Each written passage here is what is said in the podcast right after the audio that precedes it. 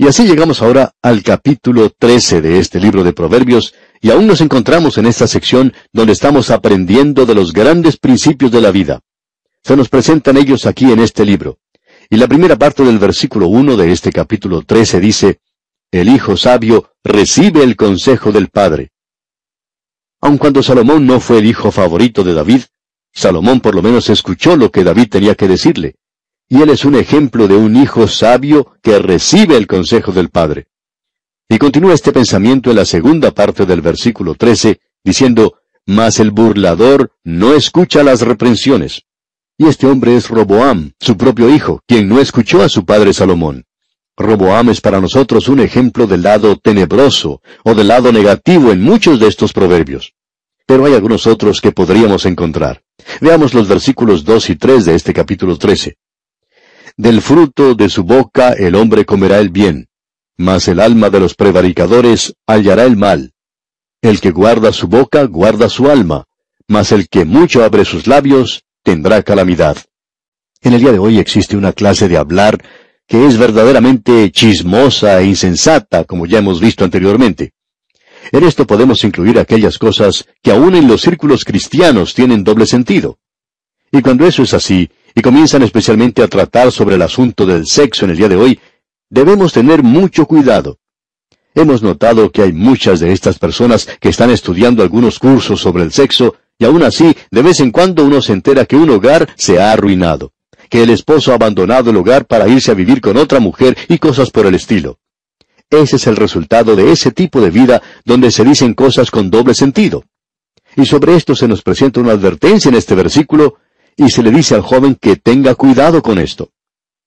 Ahora en el versículo 4 de este capítulo 13 leemos, El alma del perezoso desea y nada alcanza, mas el alma de los diligentes será prosperada.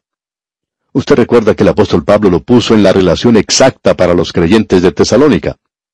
Había algunas almas que eran demasiado piadosas en ese lugar, que decían, estamos esperando la venida del Señor.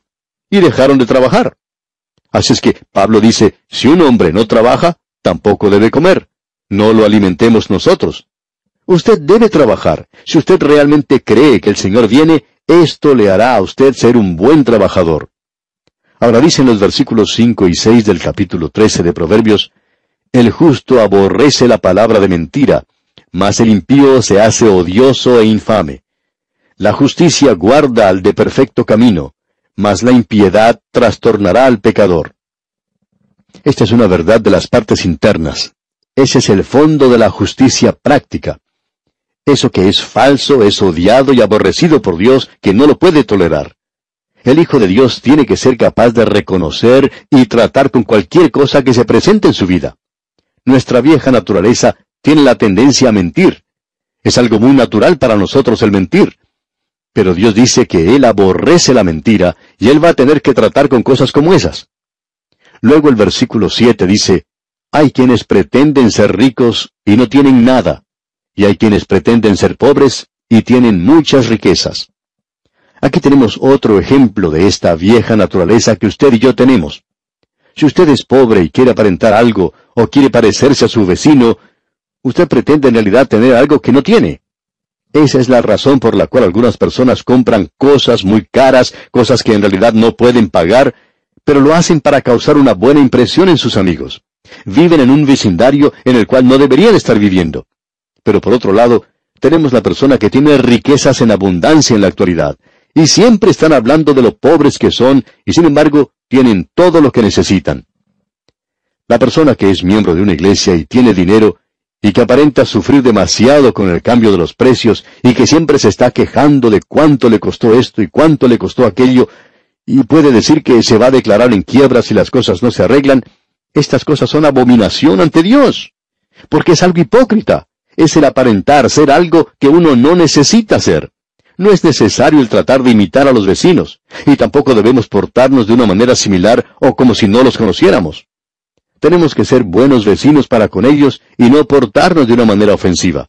Tenemos que demostrar que somos lo que somos.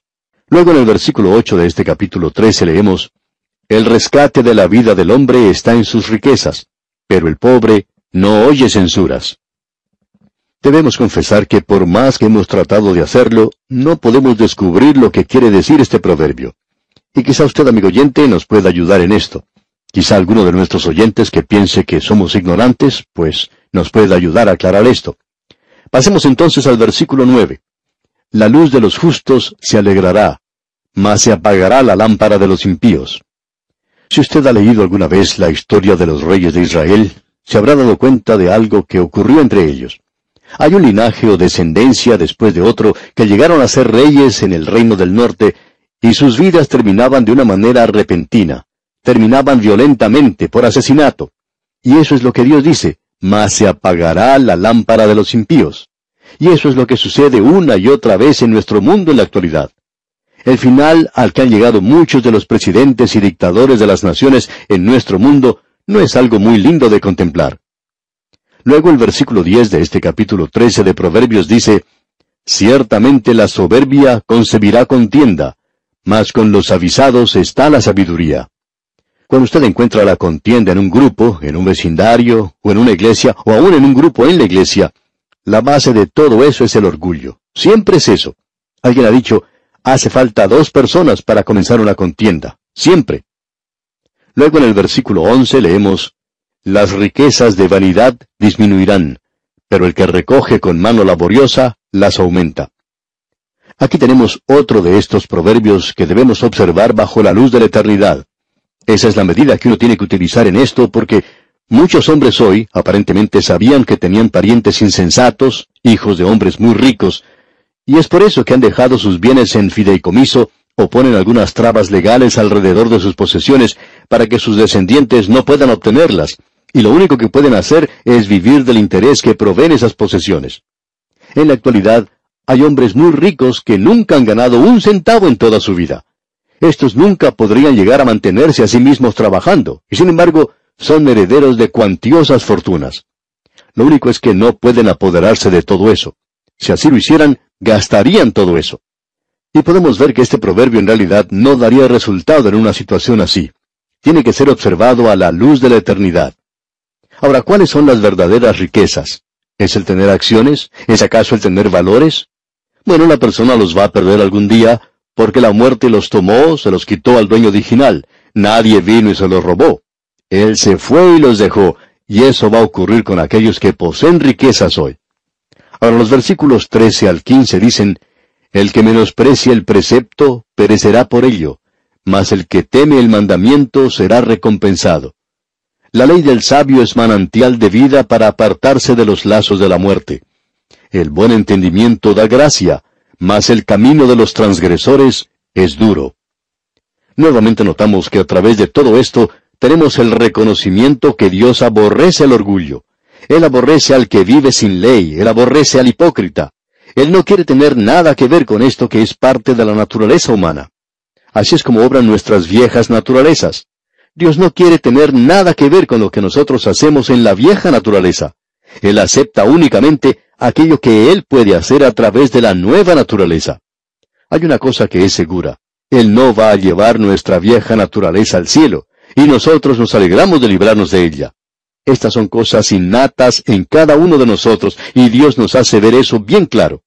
Él dice allá en Isaías capítulo 66 versículo 2, Mi mano hizo todas estas cosas, y así todas estas cosas fueron, dice Jehová. Pero miraré a aquel que es pobre y humilde de espíritu, y que tiembla mi palabra. Así es como usted tiene que acercarse a Dios, amigo oyente, si quiere llegar a ser aceptado por Él, aceptado en Él. No puede acercarse a Él en su propio orgullo. Vamos a destacar ahora algunos versículos de este capítulo 13 del libro de Proverbios. El versículo 12 dice, La esperanza que se demora es tormento del corazón, pero árbol de vida es el deseo cumplido. La esperanza que se demora. Uno espera que algo suceda, pero no es así. Y esa es la razón por la cual nosotros deberíamos andar en la voluntad de Dios en nuestras vidas, porque esperamos grandes cosas que aún no se han realizado. Ahora el versículo 15 dice, El buen entendimiento da gracia, mas el camino de los transgresores es duro. Eso es cierto, siempre es cierto. Uno no puede escapar de eso. Luego el versículo 17 dice, El mal mensajero acarrea desgracia, mas el mensajero fiel acarrea salud. Hay personas que llegan a ocupar puestos de mucha importancia en el gobierno y se enteran de secretos nacionales, aquellos secretos de gobierno que tienen mucha importancia para el país. Y de entre ellos encontramos a alguno que tiene alguna debilidad. El enemigo la descubre y puede aprovecharse de ella. Y aquí en la primera parte del versículo 17 dice, el mal mensajero acarrea desgracia. Y a propósito, esta es verdadera psicología infantil.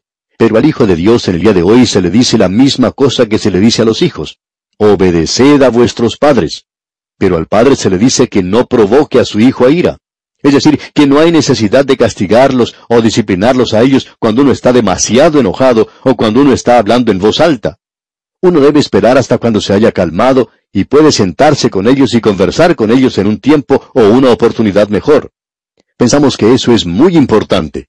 Esa es la razón por la cual creemos que la disciplina del padre es muy buena y es mucho mejor cuando él no trata de disciplinar al hijo cuando está enojado, cuando está irado, sino hasta después que ha pasado un tiempo, cuando ya está más calmado, y el niño piensa que ya no va a suceder nada con él, pero no es así. Llega la oportunidad y el padre puede tratar con el niño de una manera tranquila. Y el niño se da cuenta que el padre no está haciendo lo que hace porque está enojado, y es necesario que reconozcamos eso. La disciplina es algo muy importante. Y bien, vamos a detenernos aquí por hoy porque nuestro tiempo ha concluido ya. Continuaremos, Dios mediante, en nuestro próximo programa. Hasta nuestro próximo estudio, amigo oyente, y oramos porque la sabiduría contenida en este libro de Proverbios le haga más sabio en su relación personal con Dios.